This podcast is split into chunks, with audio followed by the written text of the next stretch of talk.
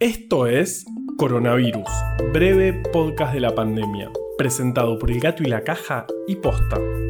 Hoy es viernes 25 de septiembre, día 206 desde la llegada del SARS-CoV-2 a la República Argentina. Hoy en día, todos los investigadores e investigadoras del mundo están trabajando en una sola cosa, la teletransportación. Hola, soy Goku. He dominado la técnica de la teletransportación. Ja, no, mentira, ya quisieran. Están todos trabajando en una solución para el coronavirus. Pero antes de diciembre del año pasado, había líneas de trabajo de todo lo que se le pueda ocurrir a uno y más. Por ejemplo, en 1995, unos investigadores japoneses estudiaron si las palomas pueden distinguir entre un cuadro de Picasso o uno de Monet. Pero hoy es viernes, tenemos un episodio largo por delante y ya no me importa si adivinan o no de qué voy a hablar hoy. En serio, lo tengo totalmente superado. Total, yo sé que escuchan este podcast porque quieren los números de la pandemia nomás, así que no los voy a hacer esperar más. Acaban. En Argentina, ayer se confirmaron 13.467 casos nuevos de COVID. De nuevo un récord. El AMBA, que aportó alrededor de la mitad de los casos, sigue mostrando una estabilidad. En cambio, Santa Fe, que reportó 1.928 casos, y Córdoba, que reportó 1.626, siguen en una tendencia de aceleración de casos muy fuerte. En total, tenemos 678.266 casos, 76.553 más que la semana pasada. De todos esos, 536.589 se recuperaron y lamentablemente 14.766 fallecieron. Se reportaron 391 fallecimientos en las últimas 24 horas y 2.306 desde el viernes pasado. En terapia intensiva con diagnóstico confirmado hay 3.527 personas, un indicador que sigue subiendo. En la semana se incrementó en 419 el número de personas en esta situación. Una noticia que en principio es simpática es que en Finlandia se están empezando a usar en el aeropuerto de Helsinki perros para detectar, a través del olfato, a personas enfermas con coronavirus. Hace varios meses te contamos que era una idea que se estaba empezando a barajar y ahora se empezó a probar. Veremos qué efectividad tiene, pero en principio mostró resultados preliminares prometedores. Estos son los números de la semana y ahora sí, lo que de verdad estaban esperando, la entrevista de Vale. ¿Eso es un avión? Mira, un avión. Hacía mucho que no pasaba un avión. Venimos hablando un montón sobre cómo se transmite el virus, cuáles son las estrategias que funcionaron, o no, en otros países, y los avances en tratamientos y vacunas del COVID. Pero hay otra parte relevante en esta época, y es la toma de decisiones en base a la información que tenemos. Hoy vamos a hablar con Enio García, jefe de asesores del Ministerio de Salud de la provincia de Buenos Aires.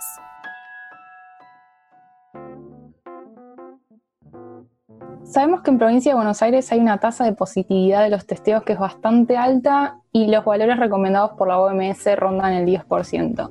¿Por qué está pasando esto? ¿Hay forma de testear más o hay algún plan al respecto? Sí, ahí hay, una cuestión eh, epidemiológica para entender esa recomendación de la OMS del 10%, ¿no? que son las fases de, la epidemia. Cuando vos ya estás en el comienzo de la epidemia ¿no? y, y estás en una fase de control de brotes, ¿no? Ahí vale ese, ese 10%, tiene sentido, tiene lógica. ¿Por qué? Porque vos tenés eh, brotes por ahí aislados, ¿no? Eh, que son posibles de, apagar. Pensemos para hacer un paralelo con incendios, ¿no? Todo feo, pandemia, incendios, nada lindo, ¿no?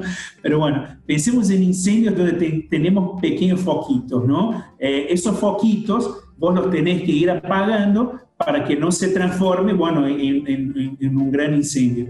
Entonces, ese 10% que plantea la OMS es cuando vos tenés esos pequeños focos, ¿no? Eh, de alguna manera, vos los controlás buscando activamente eh, los casos, ¿no? Lo que llamamos por ahí eh, la búsqueda activa, en su momento la búsqueda de febriles para algunas enfermedades, para coronavirus también en algún momento eh, se consideró búsqueda febriles porque la temperatura mayor a 37,5 era un síntoma o condición sine qua non para, para el diagnóstico. Hoy por hoy no, eh, es un síntoma más. ¿no? Entonces uno, eh, cuando va a hacer ese tipo de búsqueda activa, eh, testea a, a, todos los que tengan eh, la sintomatología lo más cercano posible al evento que estás buscando, ¿no? Entonces, de alguna manera te diluye los positivos y vos podés tener una positividad baja. Hoy en la provincia estamos con una positividad de 45%, pero ¿qué pasa? No tenemos más foquitos, o sea, tenemos el incendio, o sea, no, cuando uno ve el mapa, ¿no? ve que eh, está en una fase de transmisión comunitaria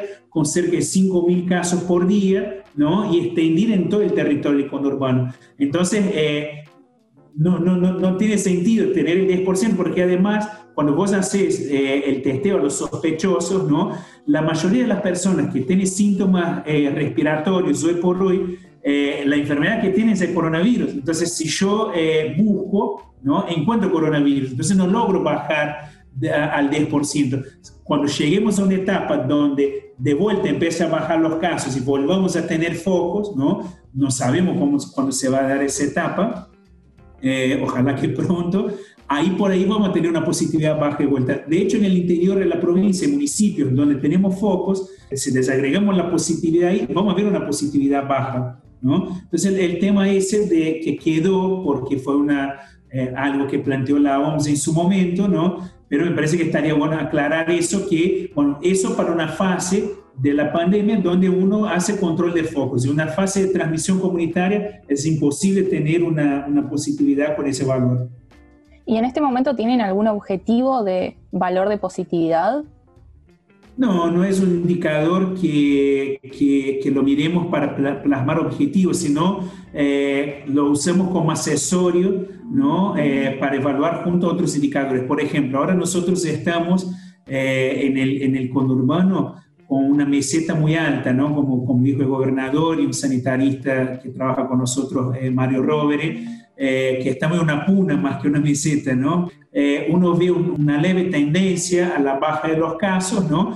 Eh, y se apoya en otros indicadores para ver, bueno, pero eh, ¿viene bien eso o es porque estamos subestimando casos? ¿Qué está pasando? Entonces, por ejemplo, miramos eh, la ocupación de camas. Ah, bueno, la ocupación también viene bajando. Ah, puede ser entonces que no es que estamos subregistrando, sino que realmente está cambiando la tendencia. Y otro indicador que nos puede ayudar a ver eso es la positividad, ¿no? Cuando vemos entonces que salimos de una positividad de un 50% promedio y vamos a una positividad más cerca del 40%, entonces corrobora ese dato de la curva de casos que, bueno, parecería que realmente está disminuyendo eh, la circulación viral y que la tendencia realmente a la disminución de casos. Entonces lo usamos en eso, ¿no? Para componer un conjunto de indicadores y entender un poco más la pandemia no, eh, no para evaluar la positividad en sí misma, la positividad por, por sí misma, en ese contexto de transmisión comunitaria, eh, no, no, no, tiene mucho valor. Sí tiene valor mirando en un panel de indicadores, ¿no? Entonces, en ese sentido, ¿cuáles serían los, los indicadores que están usando como para, para tomar decisiones? Bueno, eso, ¿no? Siempre miramos, eh, como dije, un panel, un conjunto de indicadores. Después hay indicadores que son centrales, ¿no? Eh, que me parece que podemos decir que son tres, tres indicadores centrales, eh, dos muy clásicos de la epidemiología y otro que es fundamental en el contexto de esa pandemia. Uno es la, la, la incidencia, ¿no? La cantidad de contagios diaria, o promedios semanales, por ahí más, más estable ver eso, pero bueno, la, la, incidencia de casos es un indicador que lo tenemos que ver y controlamos la incidencia, por ejemplo, con la positividad, ¿no? Para saber si la incidencia eh, es en función de una subestimación o si está realmente midiendo algo muy cercano a la realidad. El otro es la mortalidad y la letalidad, ¿no? indicadores de, mortalidad y letalidad, ¿no? para ver cómo viene también comportando eso. Nosotros estamos con la letalidad cerca del 2%, ¿no? Eh, y bueno, eso también nos va indicando eh, cuestiones vinculadas a eh, si, si, la atención está siendo adecuada, si la gente está llegando tarde, si está llegando a tiempo, ¿no? es otro indicador que, que es importante. Y el tercero que por ahí no es tan clásico en la epidemiología, pero insisto que en el contexto de la pandemia es fundamental mirarlo, es la ocupación de camas. ¿Por qué? Porque una cosa que descubrimos de, esa, de esa pandemia es que, bueno, es un virus muy contagioso, tiene un gran problema que es eh, contagiar un contingente muy grande de personas en un, intervalo de tiempo muy corto.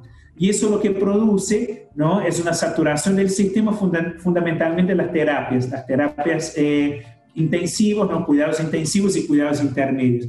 Entonces, un indicador para monitorear eso, y de hecho tuvimos que crear un sistema del cero en la provincia de Buenos Aires, no había un sistema de monitoreo de camas en, en la provincia. Entonces creamos un sistema que monitorea las camas públicas y las camas privadas también. Y ahí hay otra cosa de cómo hacer para que el privado, que nunca está acostumbrado a reportar lo que hace, reporte al Estado su ocupación de camas. Toda una estrategia también política sanitaria para que eso se dé. Y en este sentido, ¿cómo es que se está dando ahora el procesamiento y notificación de las muertes de COVID? O sea, sabemos que hay cierta demora en los reportes de muertes, pero ¿cuáles son los desafíos reales como para, para acceder a esos datos actualizados? Claro, el tema de los indicadores de mortalidad es muy interesante, ¿no? Porque es un indicador central en la epidemiología, pero es un, eh, que, que, por lo general la mayoría de los sistemas de información, eh, la mortalidad en la información que suele tener la mejor calidad, ¿no? Porque la persona se muere, se genera el registro, después está la calidad de ese registro, si se registra bien, ¿no? Esa es otra discusión, pero hay un problema con los indicadores de mortalidad que es la oportunidad. Generalmente, para consolidar esos datos lleva tiempo, ¿no? Y para que tengas una idea, en Argentina, los datos de mortalidad en general que estamos teniendo ahora en el año 2020, lo vamos a conocer en el 2022, a los sumos fines del 2021. Entonces tarda entre un año y medio y dos años consolidar datos de mortalidad. Son datos buenos, pero son datos que no son oportunos. Para una pandemia, no me sirve, no me sirve esos datos de acá dos años. Dos años, si, si todo ayuda, si va bien, si la cosa sale como estamos pensando, no vamos a tener más, más pandemia. Entonces no sirve. Entonces se, se trabaja con otro tipo de registro de mortalidad y ahí hay una dificultad. Hay un sistema que es el SNBS, el Sistema de Vigilancia de Salud, que registra los casos. Y la decisión del Ministerio de Salud de la Nación fue registrar las muertes también ahí. O sea, hay un problema. ¿Por qué? Porque eh, la gente no está acostumbrada a los servicios. ¿Quién registra eso? Los servicios de salud, los hospitales, las clínicas, los centros de salud, que además están explotados, ¿no? están saturados en términos de trabajo, ¿no? el, el personal expuesto a un estrés muy grande. Ellos son los que tienen que registrar eso en un sistema que no suele registrar eso. Entonces ahí hay un problema en términos de carga, de subregistro, que en la provincia de Buenos Aires nosotros lo vamos a tratar de sanar porque, porque tenemos también el sistema de registro de camas. Entonces también cuando el, registro de camas, cuando la persona egresa, egresa porque se curó, ¿no? mejoró su estado o porque falleció. Entonces de ahí también pescamos eh, fallecidos. Y después estamos triangulando un sistema también eh, de registro civil que se está informatizando en la provincia, donde podemos ver eh, por DNI, todas las muertes y cruzar con ese sistema de vigilancia, el sistema de camas y ver, bueno, acá hay una persona que falleció, que no está registrado como fallecimiento por COVID, pero mira qué casualidad que cuando vio por el DNI, él ingresó a un hospital de la provincia por, por coronavirus. No, esa muerte la tenemos que poner como, ¿no? Entonces ahí hay todo un trabajo de triangulación de información, ¿no? Y de carga de esa información que obviamente genera un delay y, y, y no es en tiempo real pero eh, más allá de ese retraso, en algunos casos que tenemos eh, información con un mes de retraso, sé yo, eh, comparado a lo que son los, sistemas de monitoreo de mortalidad en tiempos normales, no pandémicos, es una velocidad impresionante. Nosotros sabemos que desde la provincia estamos triangulando esos tres mecanismos.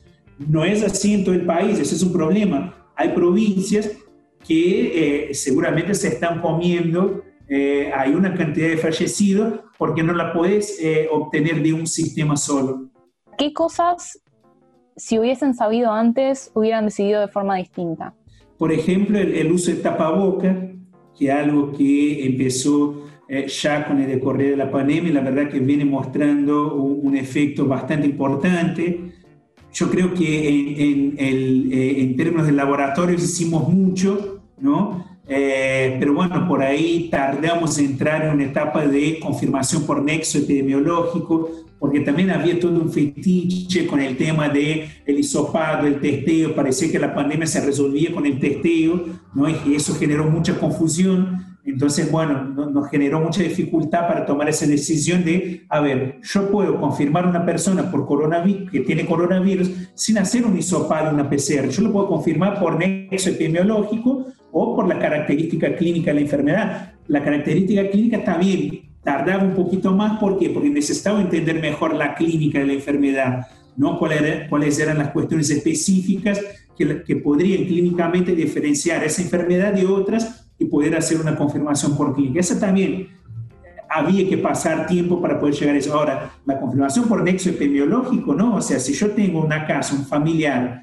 ¿no? Que tiene coronavirus eh, y empieza a tener síntomas, otras personas, otros convivientes, ¿no? De esa, de esa vivienda, yo no tengo que hacer una PCR para, para confirmar. Esa, esa persona tiene coronavirus, o sea, ¿no? Pero bueno, son cosas por ahí que... Eh, seguramente hay más, un montón de otras cosas que se me están pasando, pero me, me, sale ahora pensar en esas dos cosas.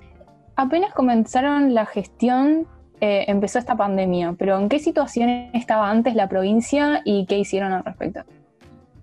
Sí, la, provincia de Buenos Aires, el diagnóstico que, que, se tenía, y hay un consenso muy grande eh, sobre eso, es que la provincia tiene un sistema extremadamente fragmentado, ¿no? Eh, fíjate que nosotros tenemos 80 hospitales provinciales, más de 200 que son de gestión municipal, después todo lo que es primer nivel de atención, los centros de salud, las salitas, eh, ese que están en el barrio, que hace ese primer contacto con la población, son todos municipales. Cada municipio toma su decisión sobre cómo va a atender, sobre cómo son los procesos, ¿no? Eh, cómo es la derivación. No hay una red formal de derivación no hay un sistema de turnos programados, ¿no? La persona si quiere una consulta especializada, muchas veces tiene que ir a hacer cola a las 3 de la mañana en la puerta de un hospital, ¿no? Eh, y se dan los turnos a los 100, 200 primeros que llega, y si te quedaste en 201, ¿no? Por más que llegaste a las 3 de la mañana, no te atendían, ¿no? Entonces hay, había toda esa cuestión eh, y nosotros veníamos con idea de organizar el sistema de salud, de pensar en políticas, de, generar incentivos para que, está bien, la salida del municipio, pero cómo condicionamos el municipio ¿no? a que eh, establezca el mismo nivel de atención, ¿no? Eh, la misma perspectiva, que establezca una red de derivaciones con otros niveles de atención. Entonces empezamos a, a ver los mecanismos de la coparticipación, que la provincia coparticipa en los municipios, un 30% de esa coparticipación de la provincia eh, es en función de indicadores de salud. Entonces empezamos a estudiar esos indicadores, eso hay que cambiar igual por una ley, hay que aprobar una ley en el Congreso de la provincia, pero empezamos a estudiar eso para ver, bueno, cómo desde ese financiamiento, por ejemplo, la coparticipación, creo otros incentivos ¿no? para que los municipios articulen más eh, su red de atención a una lógica eh, más provincial, ¿no? para que tengas idea, hay municipios en la provincia y no hay que ir mucho más lejos, te digo uno, San Isidro, ¿no? que vos vas al hospital provincial, al hospital municipal, perdón, público, ¿no? de San Isidro, si vos no sos de San Isidro no te atiende, pero eso es una locura, no, no puede existir una cosa de esa. Y última pregunta, ¿vos cómo estás llevando personalmente la pandemia, el aislamiento? Y es difícil, eh, como, como cualquier otra persona, ¿no? Eh, no estoy acostumbrado, es muy difícil eh, mantener el tema del aislamiento, eh, poder tener que dejar eh, actividades que uno tenía antes, ¿no? Actividades que son importantes, que son legítimas, que son necesarias. Yo tengo dos hijos chiquitos y eso por ahí de salir a comer el fin de semana, salir a pasear, ¿no? Porque además con el trabajo que, que tenemos en la pandemia, las horas de trabajo se multiplicaron, entonces uno también ve menos la familia. Yo creo que la diferencia por ahí es esa, al estar eh, en un ministerio que nunca fue vedette, los ministerios de salud, eh, hoy eh, los ministerios de salud ocupan una centralidad en la gestión y en la política que demanda mucho tiempo de trabajo, ¿no? entonces, bueno, eso por ahí es distinto a, a, lo que le pasa a otras personas, pero bueno, es difícil eh, uno también quiere volver rápido a, la vida que tenía antes de, la pandemia eh, y afecta, pero bueno, de alguna manera eh, creemos que por más que somos la vedette, que estamos expuestos, que estamos trabajando más horas por ahí de lo que estamos acostumbrados, no que antes trabajábamos poco, trabajamos mucho, pero ahora trabajamos más todavía, pero sentir que estamos acompañados, ¿no? Eh, en la provincia de Buenos Aires eh, por el gobernador, pero saber también que el presidente de la República eh, también está acompañando muy fuerte, tener esa, esa sensación de que estás poniendo todo, pero tenés gente que te está sosteniendo, que te está bancando, bueno, de alguna manera genera cierto alivio y bueno, bueno, vamos para adelante hasta que se termine eso.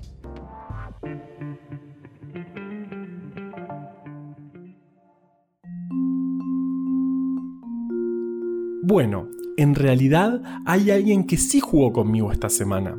Maca dijo en Twitter que cree que voy a hablar de piratas. Gracias Maca, me hiciste muy feliz. Igual perdiste, no voy a hablar de piratas. Dije que la ciencia tiene temas infinitos y muchas veces los investigadores dedican vidas enteras a estudiar cosas que nunca se nos hubiera ocurrido preguntarnos. Y la historia de hoy es uno de esos casos. No sé ustedes, pero a mí me cuesta mucho imaginarme a mis ídolos como personas normales, con problemas normales. Por ejemplo, Guillermo Franchella pagando por home banking, o a Norma Leandro esperando que le vengan a arreglar internet. Pero a algunos investigadores les pasa todo lo contrario y deciden dedicar su vida a estudiar, por ejemplo, los problemas de salud de Charles Darwin. ¿Cómo? ¿Darwin tuvo problemas de salud? ¿Darwin en algún momento se sintió mal y se tomó un tecito? No solo eso, hay quienes dicen que el problema más grande de Darwin es que era hipocondríaco. Es sabido que los diarios y correspondencia de Darwin son una fuente de información histórica muy importante sobre su trabajo, pero en ellos también escribía mucho sobre sus problemas personales. A lo largo de toda su vida adulta, escribió un montón sobre sus episodios de mala salud. Muchas veces reportó vomitar sin parar, temblores en sus manos, sentirse abombado, un silbido en sus oídos y palpitaciones violentas en el corazón. Basándose en estas descripciones hechas en primera persona y un montón más de información encontrada en sus diarios, varios investigadores pasaron muchísimos años intentando conectar los síntomas de Charles con sus viajes y actividades de investigación. Y muchos de ellos propusieron teorías distintas. Hay quienes dicen que tenía intolerancia a la lactosa, otros proponen que tenía un desorden mitocondrial, también han propuesto que tenía la enfermedad de Lyme, y mi hipótesis preferida, que Darwin contrajo y tuvo de manera crónica hasta su muerte, mal de Chagas.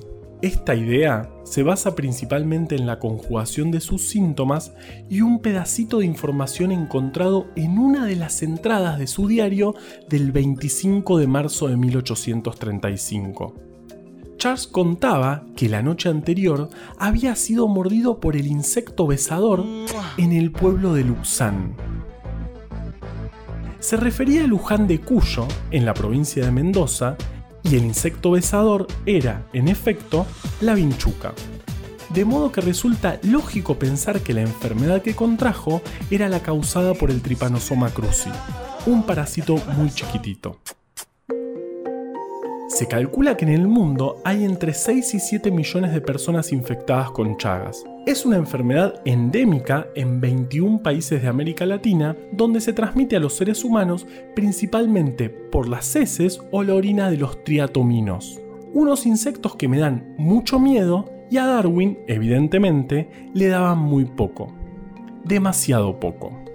La enfermedad de Chagas puede ser crónica, de ese modo, los parásitos permanecen ocultos principalmente en el músculo cardíaco y digestivo, donde causan los síntomas que pueden durar décadas, y que según algunos investigadores, tuvo Charles.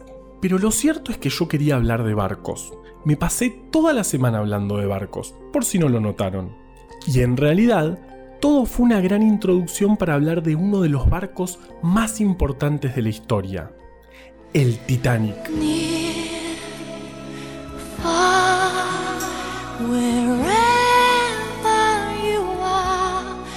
No, mentira.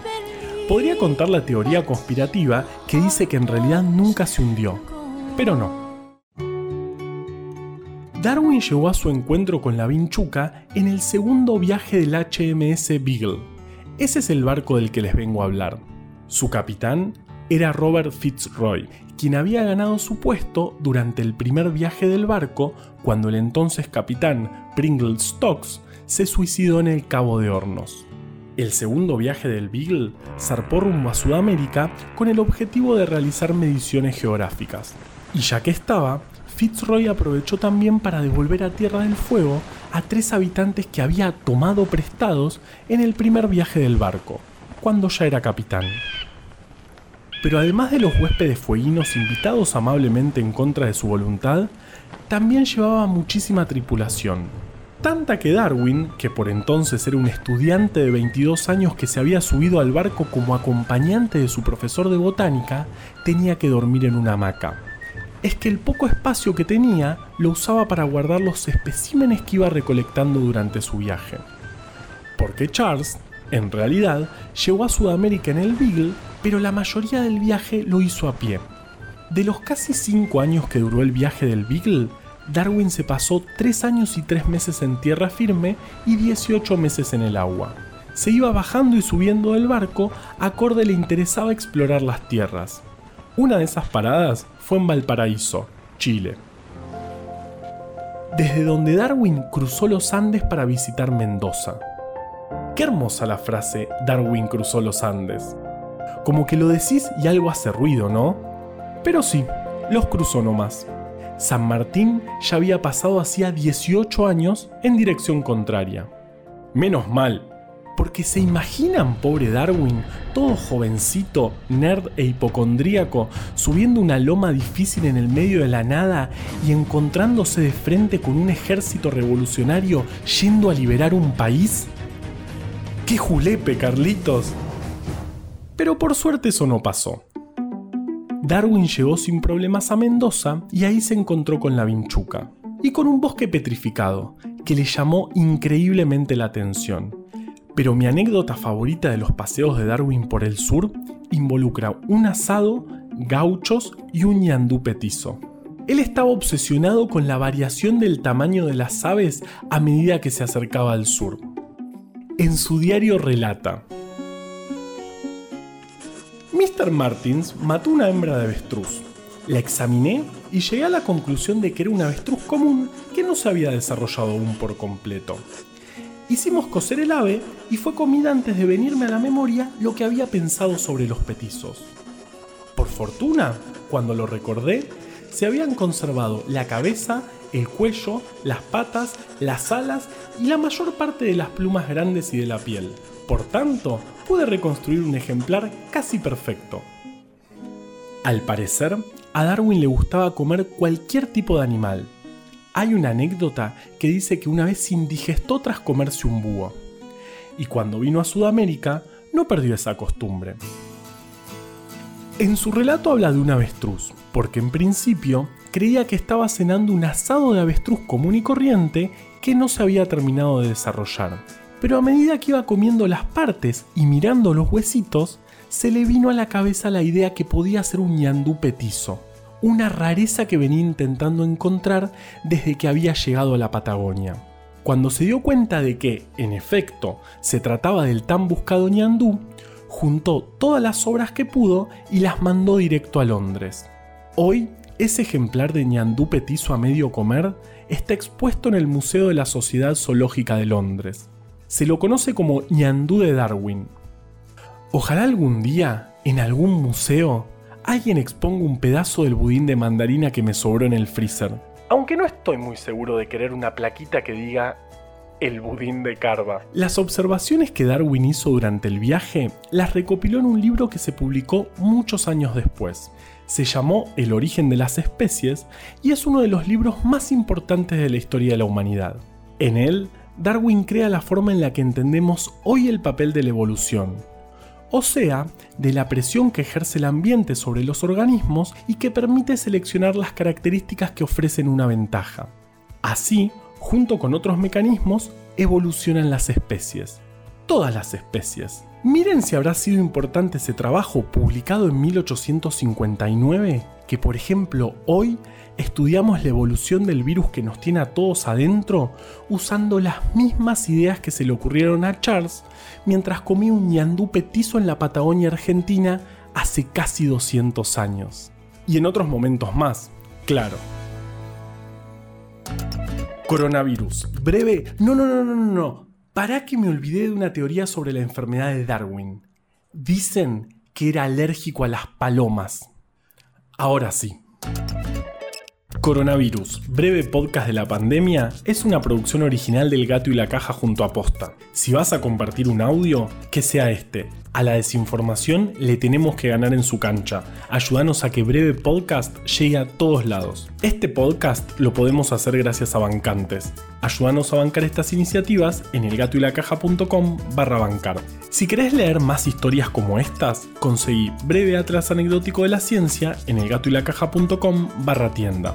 Escucha todos los podcasts de Posta en posta.fm. También puedes encontrarlos en Spotify, Apple Podcast y tu app de podcast favorita. En la coordinación general de este podcast estuvo Nahuel Ugacio. Entrevista desde el armario, Valeria Sanabria. Nuestro invitado de hoy, Eño García. Producción por posta, Lucila Lopardo, Luciano Banchero y Diego del Agostino. En la edición, Leo Fernández. La identidad visual del podcast es de Belén Kakefuku. Este episodio fue escrito por Juan Cruz Balián, Valeria Sanabria, Ezequiel Calvo, Florencia Fernández Chape y por mí. Yo soy Juan Manuel Carballeda. Quédate en tu casa y nos escuchamos el lunes. Ahí está Elsa.